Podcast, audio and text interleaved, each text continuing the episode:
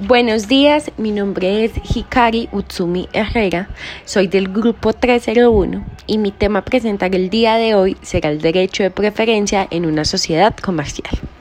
¿Qué es el derecho de preferencia en una sociedad comercial?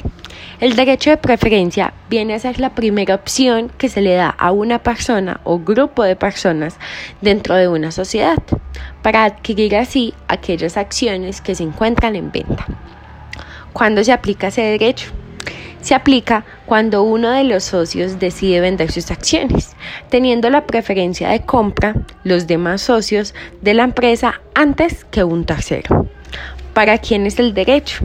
El derecho no es para el socio que vende las acciones, sino para los socios de este, por cuanto tendrá la primera opción de compra y por ello esta figura se configura como una obligación para el socio vendedor.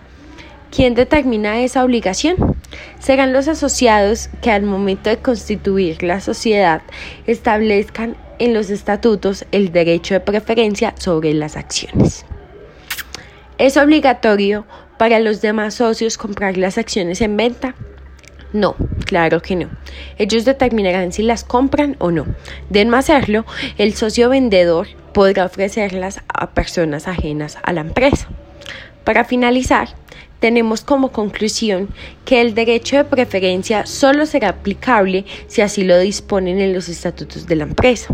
De lo contrario, cualquiera de los socios podrá disponer libremente de sus acciones a la hora de venderlas. Con esto finalizo mi tema. Muchísimas gracias por la atención prestada. Feliz día.